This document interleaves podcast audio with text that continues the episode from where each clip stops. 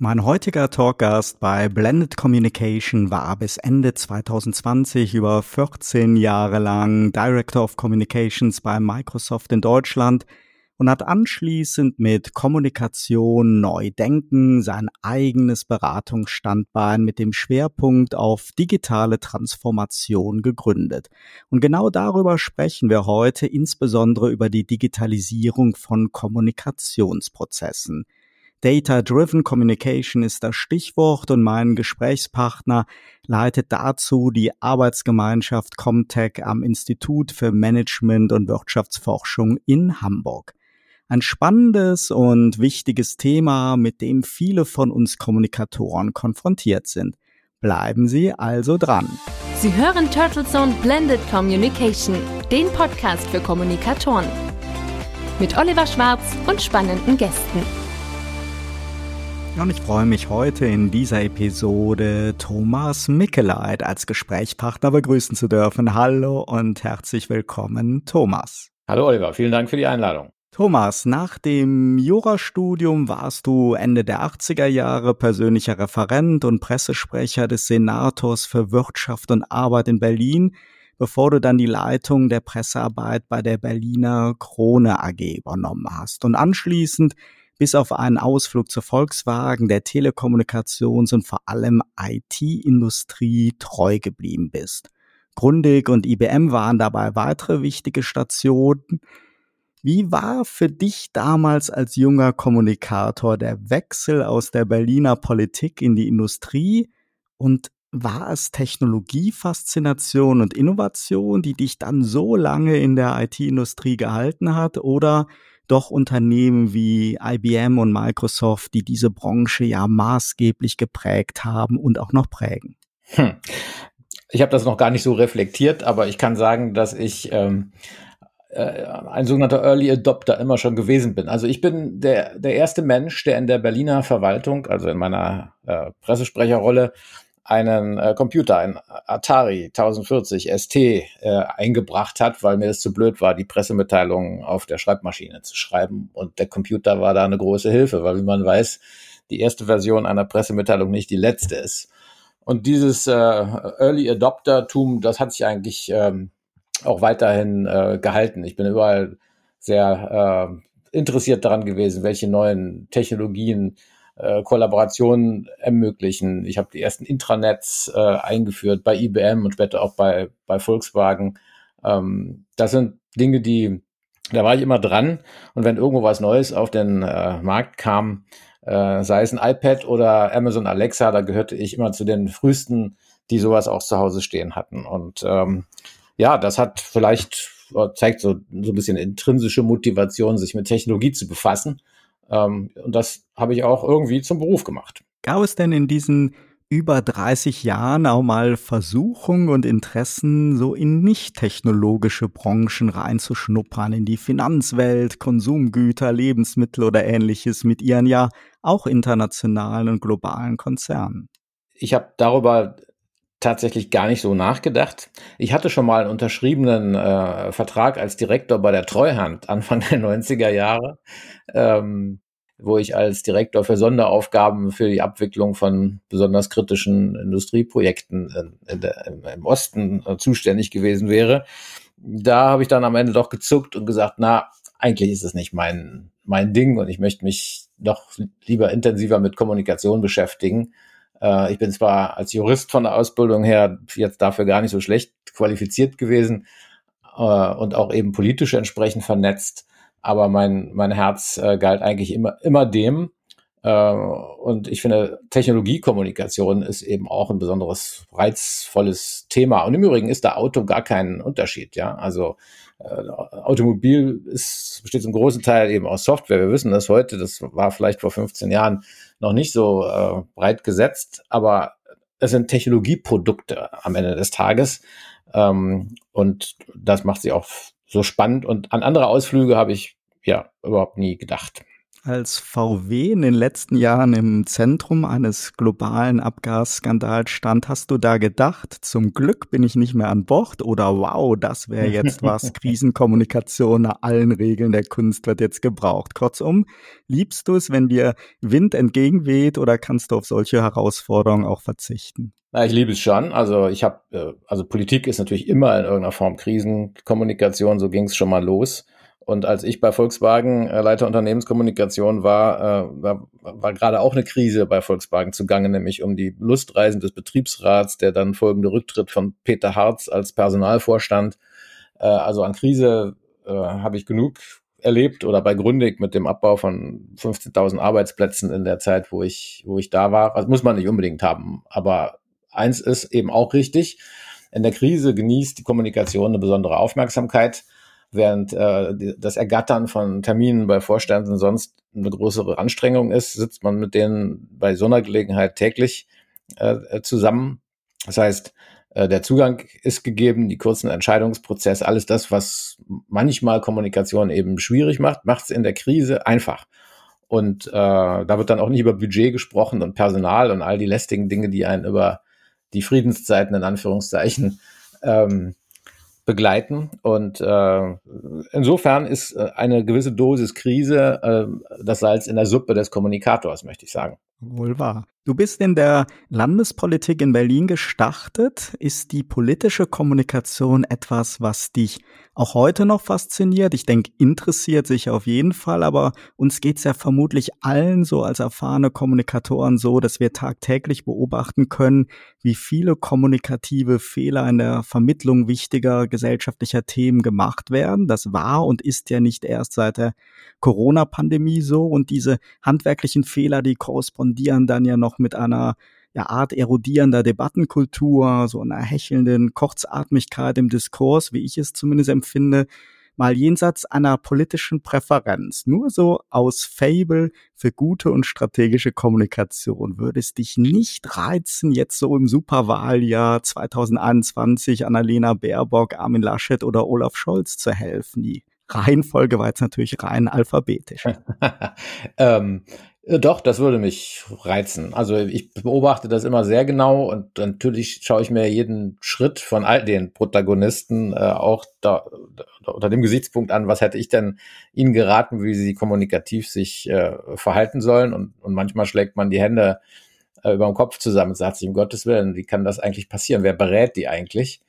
Ähm, das gilt für alle im Übrigen. Also da ist jetzt äh, überall gewisser Nachholbedarf. Zur gleichen Zeit darf man die Kollegen, die sicher in diesen Beratungsrollen stehen, jetzt auch nicht äh, vor die Wand prügeln, weil von außen da und von der Seitenlinie Zurufe zu erteilen, was man alles machen müsste oder nicht tun dürfte, ist in hohem Maße auch unfair. Ich habe das selbst in den Krisensituationen, in denen ich selbst da navigieren musste, häufig genug erlebt, dass dann Oberschlau irgendwo stand und sagt, ja, das und das müsste man tun und aber auf gar keinen Fall das.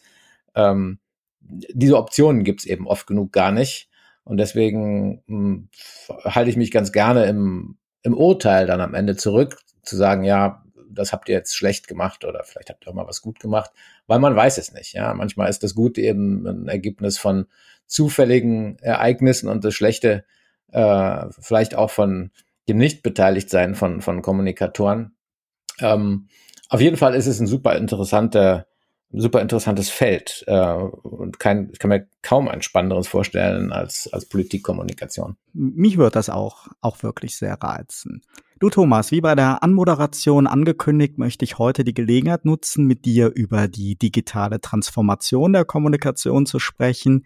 Was ändert sich derzeit und warum sollten sich PR-Verantwortliche intensiv damit auseinandersetzen? Naja, alle Organisationen, Unternehmen, ob groß oder klein, äh, gehen durch eine digitale Transformation, die ihre Arbeit verändert, die Zusammenarbeit der Mitarbeitenden verändert, äh, den Shopfloor verändert durch Dinge wie IoT und Einzug von künstlicher Intelligenz. Man kann sagen, kurz und rund, alles wird in hohem Maße datengetrieben.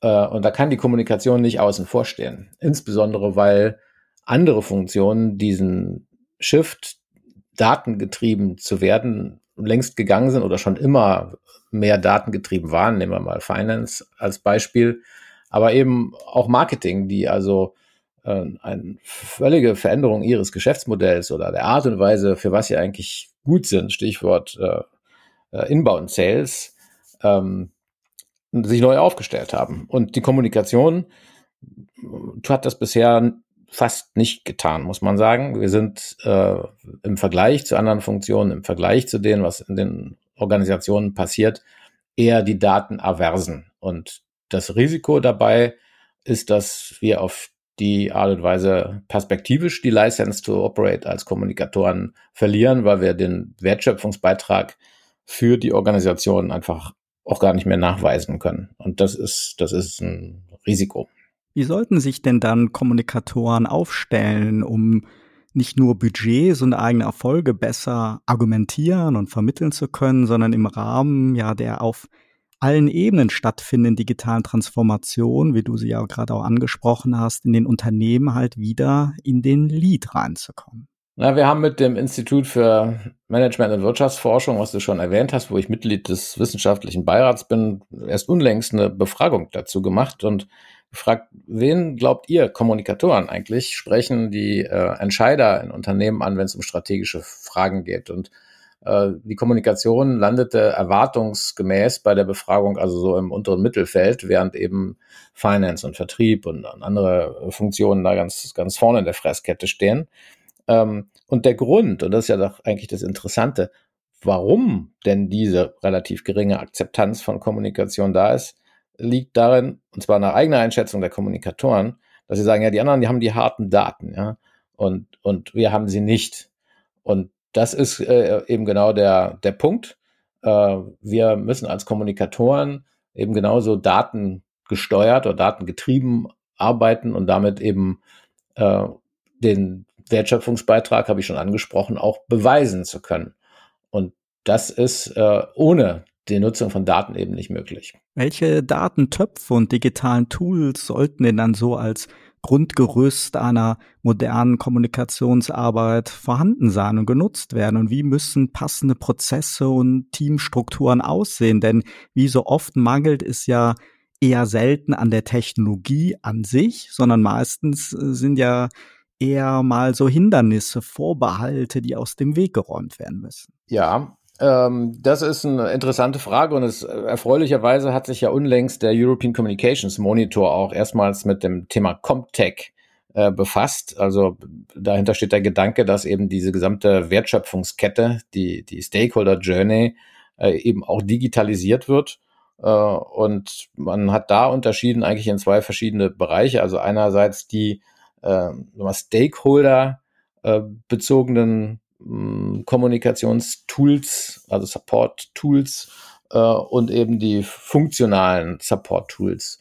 Und die, ähm, die Kommunikatoren fühlten sich noch einigermaßen sattelfest da drin, wenn es darum geht, eben so diese Stakeholder-bezogenen äh, Tools zum Einsatz zu bringen, aber waren häufig überfordert damit nach eigener Einschätzung. Fast 40 Prozent haben gesagt, wir wissen nicht, wie wir das machen sollen, äh, so, eine, so eine digitale Infrastruktur äh, zu schaffen. Und ähm, da muss man sagen, natürlich ist es super schwer äh, für jemand, der da nicht auch die große Nähe zu hat, zu sagen, was sind denn für mich die richtigen Tools? Wie komme ich eigentlich zu einer Entscheidung über die Auswahl von für mich geeigneter Software?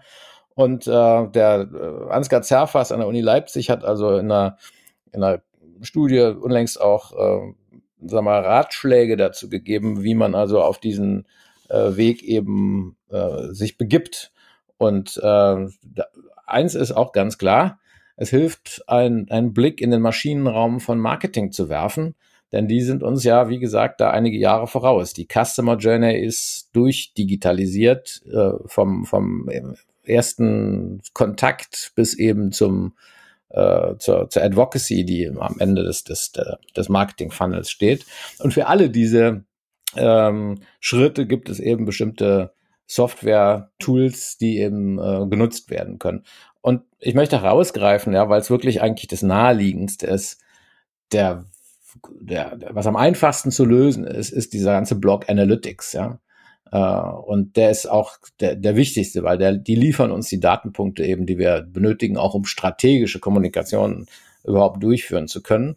Äh, und ich spreche gern davon, dass eben künstliche Intelligenz äh, und, und Big Data und die Algorithmen uns helfen, diese Analytics zu demokratisieren. Weil bis jetzt konnten also nur ganz große Unternehmen sich leisten, solche komplexen Medienresonanzanalysen überhaupt durchzuführen, äh, weil sie teuer sind, ja, und äh, obendrein dauert es ewig, bis sie kommen. Während heute findet sowas über Nacht statt und äh, steht den Kommunikatoren zur Verfügung, um eben Kommunikation nicht nur wir, im Reporting-Sinne zu betrachten, sondern um sie als strategische Entscheidungsgrundlagen zu nutzen. Und ich glaube, dieses Feld ist das, das absolut naheliegendste, in dem man, in dem man als Kommunikator äh, reinschauen muss und äh, auch zu Veränderungen kommen sollte. Gibt es typische Fehler, die du im Umgang mit Data-Driven Communication beobachten kannst? Und nochmal die, die Frage, du hast zwar eben schon gesagt, es findet eine Liberalisierung, eine Demokratisierung, ein einfacherer Zugang zu Analytics-Daten und ähnlichem statt, aber ist die Möglichkeit für eine konsequente Digitalisierung von Kommunikationsprozessen nicht auch ein wenig so eine Gunst sehr großer Unternehmen oder bestimmter Branchen? Sprich einfach mal so als provokante Frage, hattest du es als Kommunikationschef eines Digitalriesen wie Microsoft nicht auch einfacher als vielleicht ein PR-Verantwortlicher bei einem, ja, vielleicht sehr konservativen, inhabergeführten Mittelständler? Ja und nein. Also erstmal ist natürlich in Großunternehmen so, dass bestimmte Standards äh, vorgegeben sind und nicht jeder das machen kann, was er will und meint, das sei jetzt äh, das, das Beste. Äh, wenn also in einer Organisation wie Microsoft eine Tool-Entscheidung getroffen wird, äh, meistens dann im, US-Headquarter, dann ähm, gibt es nicht die Alternative zu sagen, ja, ich mache jetzt mal was anderes. Also insofern ist der Mittelständler, der diese Entscheidung für sich selbst treffen kann, vielleicht auch im Vorteil. Aber richtig ist auf der anderen Seite, natürlich gibt es in so einem Unternehmen wie Microsoft dann entsprechende äh, Tools, die im Einsatz sind. Man ist vielleicht nicht hundertprozentig zufrieden damit aus, aus, aus bestimmten Gründen. Und ich möchte nochmal sagen, bei dem, also auch auf die Frage hin, ja, wie, was mache ich denn jetzt eigentlich? Also der, der Rat, den auch Ansgar Zerfas da, da gibt, und den möchte ich hier nochmal aufgreifen, ist zu sagen, was ist denn in meiner Organisation der Prozess, der, wenn ich ihn digitalisiere, mir den größten größten Impact, die größte Verbesserung in meiner Organisation ermöglicht. Und den schnappe ich mir und da schaue ich, was ich für ein Digitaltool zur Unterstützung bekomme. Entweder aus dem Maschinenraum von Marketing, da ist schon da, oder wenn nicht, dann suche ich mir eben ein eigenes dafür. Und dafür gibt es dann auch Unterstützung. Und auf die Art und Weise kann also Prozess für Prozess äh, dann digitalisiert werden und irgendwann wird aus diesen Prozessinseln auch mal eine flächendeckende Angelegenheit, also die, die Wertschöpfungskette durch, durchgängig zu machen. Fairerweise muss man sagen, ich kenne auch kein Unternehmen, äh, was heute äh, das schon erreicht hätte, sondern die allermeisten sind entweder in solchen Inseln oder sogar noch davor. Und äh, der Vorteil des Mittelständers ist, dass seine Landschaft eben auch wesentlich weniger äh, komplex ist und damit auch die Möglichkeit hat, äh, ziemlich schnell auch äh, erste Erfolge zu machen. Und mein Rat an alle ist eben, nicht zu versuchen, jetzt den, den Elefanten auf einmal äh, aufzufressen, sondern äh, ihm in den Scheibchen zu zerlegen, damit man, also das ist ein unschönes Bild, aber ich glaube, ich, glaub, ich mache mich verständlich. Es geht nicht darum, alles auf einmal zu lösen, sondern Schritt für Schritt. Und das ist, glaube ich, auch die richtige Strategie und auch für kleine machbar. Gleich geht's weiter nach einem kurzen Sponsorenhinweis. Dieser Podcast wird Ihnen präsentiert von Visual Communications Experts. Wir bringen Sie auf Sendung. Video, Livestreaming, Webinare und Podcasts. Ihre Experten für Audio und Video in der Unternehmenskommunikation. Weitere Informationen unter www.visual-communications-experts.com. Wir sind wieder zurück bei Blended Communication. Mein Gesprächspartner heute Thomas Mickeleit. Wir haben jetzt schon ein paar Mal die Comtech-Initiative des IMWF erwähnt. Wer kann denn in eurer Arbeitsgemeinschaft mitmachen und wird der Austausch mit anderen Kommunikatoren, ja, wie wird der in der Praxis dann aussehen? Ja, also wir haben aufgerufen dazu, diese Arbeitsgemeinschaft Comtech zu gründen und ich habe mich zur Verfügung gestellt, da das auch äh, zu leiten und äh, zu versuchen, dem Ganzen so ein bisschen Rahmen und, und Leitplanken zu geben. Es haben sich in den ersten zwei Wochen, das Jahr ist ganz, ganz, ganz frisch, äh, schon über 50 äh, Interessierte gemeldet, die da auch mitmachen wollen. Das finde ich ist ein schönes Ergebnis, wobei ich denke, es könnten auch doppelt oder dreifach so viele äh, am Ende des Tages sein, denn in jeder Organisation, wie gesagt, gibt es Menschen, die sich heute mit diesen Fragen beschäftigen. Und sie sind äh, äh, anders als alle anderen Kommunikationsdisziplinen, ähm, wo es schon zahlreiche Plattformen gibt, auf denen sich die Interessierten äh, treffen, sei es in der internen Kommunikation oder Media Relations oder welche, welche Disziplin auch immer einem da in den Sinn kommt oder thematisch orientiert, ähm, gibt es äh, in, der, in dem Umfeld noch nichts. Und das Ziel der Arbeitsgemeinschaft ist einfach, ähm, erstmal das Wissen und die Akzeptanz zu erhöhen, Best Practices äh, zu scheren, äh, die Fragezeichen zu beseitigen, äh, wenn es darum geht zu sagen, wie kann ich denn solche Prozessketten auch miteinander vernetzen, was sind die, was sind die geeigneten Tools, die ich auch äh, einsetzen kann.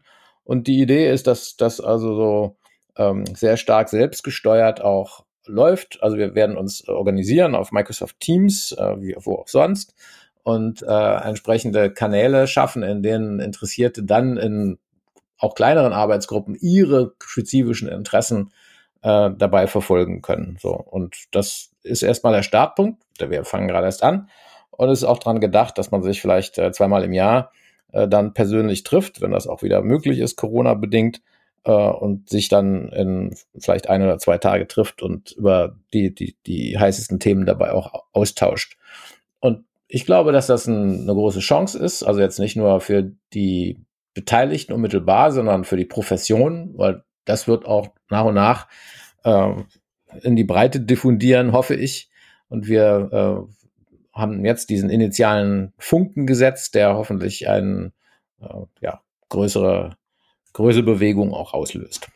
Ein Technologiefeld, das mit Riesenschritten vorangeht, ist ja die künstliche Intelligenz. Und es ist teilweise faszinierend zu beobachten, was alles schon heute möglich ist. Andererseits ruft die KI auch Ängste, zumindest kritische Vorbehalte herauf. Ich selber habe wegen KI jetzt keine Existenzsorgen, aber mich ärgert manchmal so die Vermarktung, denn eigentlich ist ja jede technologische Innovation erstmal potenziell nützlich und hilfreich. Wenn dann aber immer im Vermarktungskontext so mitläuft, Sie brauchen keine Profis mehr, unser Tool macht das alles für kleines Geld von Zauberhand, dann kann ich zumindest eine kritische Betrachtung verstehen. Es ist ja so, wie immer hilft ein innovatives Werkzeug oder eine neue Kamerageneration dem Handwerker oder Fotografen den Job besser oder schneller zu machen, dann sind alle glücklich, wirbt der Hersteller aber damit, du brauchst keinen Handwerker mehr, du brauchst keinen Fotografen mehr, kauf dir einfach dieses Werkzeug oder diese Kamera und du kannst alles selber machen, dann kommt halt sofort dieser disruptive Ansatz rein, der halt Ängste auslösen kann. Und wenn wir jetzt mal zur Kommunikation zurückkommen, diese ganzen KI-Tools, die jetzt beworben werden, die von alleine Texte schreiben, Content erzeugen, sind die ein Vorbote davon, dass wir demnächst auch Werbung lesen? Mit dieser App oder Software kannst du dir deine Kommunikationsabteilung sparen, deine PR-Agentur sparen, unsere KI managt deine Unternehmenskommunikation. Was würdest du einer Kollegin oder einem Kollegen raten, der sich darüber kritische Gedanken macht und wo können wir aus deiner Sicht als Kommunikationsprofis in jedem Fall von KI profitieren?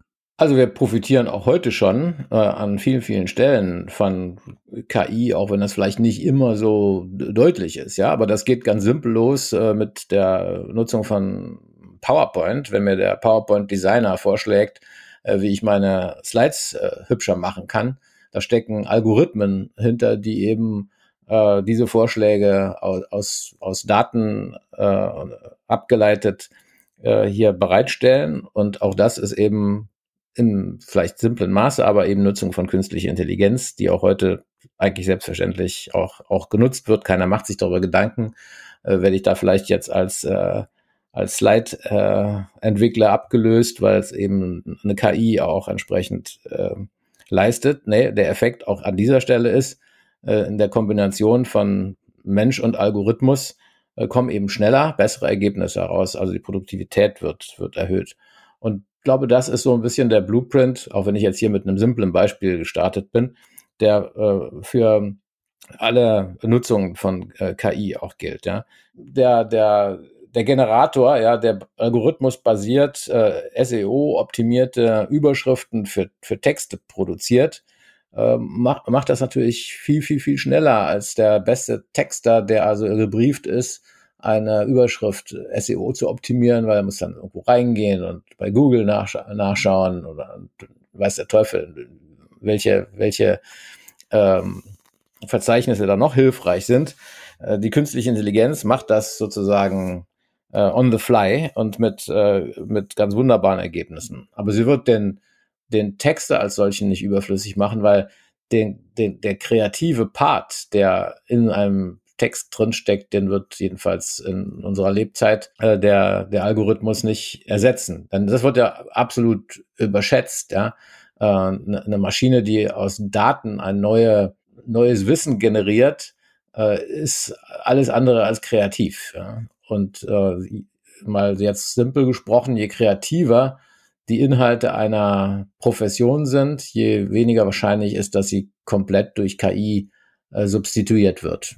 Es wird welche geben, deswegen ist auch richtig, wenn man also über sagen wir, Kehrseiten spricht, was bedeutet denn auch künstliche Intelligenz äh, für, für bestimmte äh, Jobprofile. Ähm, aber was die Kommunikation angeht, bin ich da eigentlich zuversichtlich. Wir werden an vielen Stellen KI äh, einsetzen, sei es in Bot-Technologien, sei es, sei es eben auch mit, mit äh, Texten, äh, sehr, sehr stark eben auch heute. Wir sprachen schon drüber im Analytics-Bereich, äh, aber eine Substituierung sehe ich eigentlich da an, an keiner Stelle. Da sollten wir mit Selbstbewusstsein rangehen und uns das Ganze für die Produktivität zunutze machen und uns nicht verdrängen lassen oder da keine Sorgen vor haben. Thomas, wir haben jetzt rund 18 Monate Corona-Pandemie hinter uns und für viele Mitarbeiterinnen und Mitarbeiter in den Unternehmen, vielleicht nicht für dich oder mich, aber halt in, in wirklich vielen Branchen und Unternehmen habe ich das gehört, waren das so die ersten intensiveren Erfahrungen mit Web Collaboration und Homeoffice. Und das offizielle Fazit der meisten Unternehmen ist positiv. Der Nachholbedarf an Policies und Unternehmenskultur für das Remote Working, aber hierzulande in vielen Fällen aus meiner Sicht auch riesig. Und die Technologie ist ja eigentlich alles andere als neu. Selbst wenn derzeit Zoom und Teams in aller Munde sind und nicht mehr primär WebEx, NetViewer oder GoToMeeting wie vielleicht vor 10 oder 15 Jahren. Spannend bleibt ja die Frage, ob Corona wirklich dieser virtuelle Chief Digital Officer war, der ungefragt den Durchbruch auf allen Ebenen gebracht hat, was von der neuen flexiblen Arbeitswelt langfristig bleibt und dann natürlich auch, was das mit der Arbeit von Kommunikationsabteilungen macht, was sich dort ändern wird oder was dort bleibt. Corona als Chief Digital Officer, also ohne Frage hat Corona den Digitalisierungsschub ausgelöst. Aber wie du schon sagst, eigentlich hat sie bestehende Technologien ähm, in die Breite getragen und heute zum, zum Standard gemacht. Äh, die, die jetzt da aufgesprungen sind, haben eine ziemlich steile Lernkurve äh, hinter sich gebracht, ähm, um die, die, Art der Zusammenarbeit äh, im Eiltempo zu erlernen, die andere Unternehmen, die, die Digitalunternehmen natürlich voran äh, schon über einige Jahre auch praktiziert haben. Was davon am Ende bleiben wird, der Wunsch der, der Mitarbeitenden, und das, das wird ja von allen möglichen Umfragen auch getragen, ist, sie wünschen sich, dass ein hybrides Arbeiten eben auch bleibt. Und dieses hybride Arbeiten bedarf natürlich einer anderen Organisation, ähm, einer anderen Führung vor allem auch, äh, als die Welt äh, vor Corona. Und äh, ich glaube, das ist an vielen Stellen noch nicht gelernt. Und äh, darauf äh, kommt es jetzt auch an.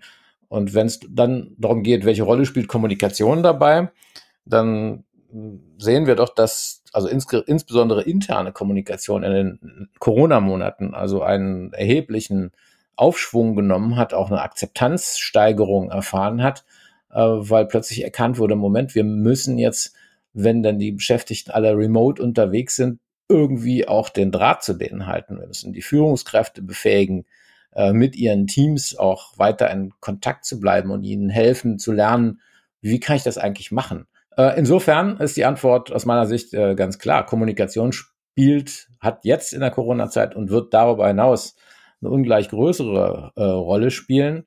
Und an anderer Stelle habe ich mich schon mal ausgelassen dazu, diese ganzen Veränderungen, ja, die, die Corona, aber eben Technologie getrieben am Ende des Tages hier äh, Platz greifen, sind Veränderungsprozesse von ganz äh, fundamentaler Natur, die eine entsprechende Change-Begleitung auch benötigen. Und das Gute ist, dass die Organisationen auf ihre Kommunikationsabteilungen schauen und sagen, helft uns bitte mal, diese Veränderung auch zu managen. Und damit kommt auf Kommunikation eine erweiterte Aufgabe zu, nämlich nicht nur Kommunikationsmaßnahmen, begleitende Maßnahmen hier äh, anzubieten, sondern unmittelbar in diese Change-Prozesse auch eingebunden zu sein. Eine Riesenchance für die Kommunikation, auch ihren Scope äh, zu erweitern. Es liegt nicht in den Genen von Kommunikation, aber äh, mit Blick darauf, was sollte denn ein Kommunikator künftig können, äh, würde ich mal sagen, äh, Digitalisierung sollte er beherrschen und äh, die Begleitung von Change-Prozessen ähm, sollte auch auf der, auf der persönlichen äh, Skill-Agenda stehen. Mhm. Wir nehmen dieses Gespräch am 17. Juni live on Tape auf. Gerade läuft die Fußball-Europameisterschaft. Die Inzidenzzahlen in Deutschland sinken und alle Zeichen stehen auf Rückkehr in eine lange vermisste Normalität, privat wie beruflich auch auf das Risiko hin, dass in diesen volatilen Zeiten bis zur Veröffentlichung dieser Podcast-Episode noch so manche Überraschung kommt. Auf was freust du dich, Thomas, am meisten und wie sehr hast du auch den persönlichen Kontakt vermisst auf Messen, Kongressen oder bei Präsenzmeetings? Hm. Naja, also erstmal sagen, hab, bin ich ein, ein äh, Corona-Gewinner insofern, als dass ich äh, mein Leben vor meinem Wechsel von Microsoft äh, in meiner Beratungstätigkeit im Alter gar nicht geändert hat. Ich habe vorher an meinem äh, Homeoffice-Schreibtisch gesessen. Ich sitze jetzt an meinem Homeoffice-Schreibtisch. Man wird ja, wenn man aus so einer Corporate-Rolle rausgeht, äh, verliert man ja einen großen Teil seines Netzwerks, weil man plötzlich ja die Seiten gewechselt hat. Diesen Schmerz habe ich noch gar nicht empfunden, weil sich eben die Rahmenbedingungen nicht verändert haben. Worauf ich mich jetzt freue, äh, ist, dass ich äh, wieder mal tatsächlich mit äh, Kollegen, mit, äh, mit auch mit meinen ehemaligen Mitarbeitern, die ich seit anderthalb Jahren nicht mehr gesehen habe, äh, treffen kann, der persönliche Kontakt wieder zustande kommt.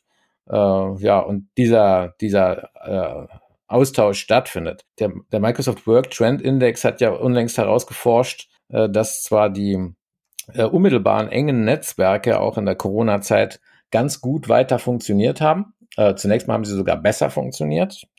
Aber was sich auch herausgestellt hat, dass die loseren, weiter entfernten Netzwerke äh, ganz, ganz stark äh, gelitten haben unter dieser Remote-Tätigkeit, mit der Konsequenz, dass Organisationen äh, an dieser Stelle weniger produktiv wurden und auch die Innovationskraft äh, runterging. Also das ist eine Feststellung jetzt für Organisationen, aber ich möchte das auch für mich selbst ähm, auch ähm, ja, festhalten, dass man weniger Kontakt eben zu Menschen hat, die, mit denen man vielleicht sonst immer wieder mal eine Begegnung hatte auf einer Veranstaltung, auf einer Konferenz, wie auch immer und eben nun schon ganz, ganz lange nicht mehr. Und das soll sich wieder ändern und ich hoffe, dass das wirklich möglich ist und es nicht irgendeine neue Mutante da einen Strich durch die Rechnung macht. Vielen Dank, Thomas, dass du dir heute die Zeit genommen hast und für das spannende Gespräch. Vielen Dank für die Einladung, Oliver. Hat mich sehr gefreut. Ja, und liebe Podcast-Freunde, seien Sie auch bei der nächsten Episode von Blended Communication wieder mit dabei. Abonnieren Sie uns auf Ihrer Lieblingsplattform und empfehlen Sie diese Talkreihe für Kommunikatoren gerne weiter. Wenn Sie das Thema Digitalisierung von Kommunikationsprozessen vertiefen und sich mit Thomas Mickeleit und weiteren Kolleginnen und Kollegen austauschen wollen, unter www.imwf.de finden Sie alle Infos zur Comtech Arbeitsgemeinschaft. Ihr Feedback zu dieser Episode, Erfahrungen, Anregungen, Meinungen sind herzlich willkommen. Ob als E-Mail oder Sprachnachricht, alle Kontaktdaten dazu finden Sie in der Mediathek. Ich freue mich auf ein baldiges Wiederhören. Ihr Oliver Schwarz. Turtle Zone Blended Communication, der Podcast für Kommunikatoren mit Oliver Schwarz auf allen Podcast-Plattformen und auf turtlezone.de. Eine Produktion von Turtle Media aus dem Podcast-Studio in Ettlingen bei Karlsruhe.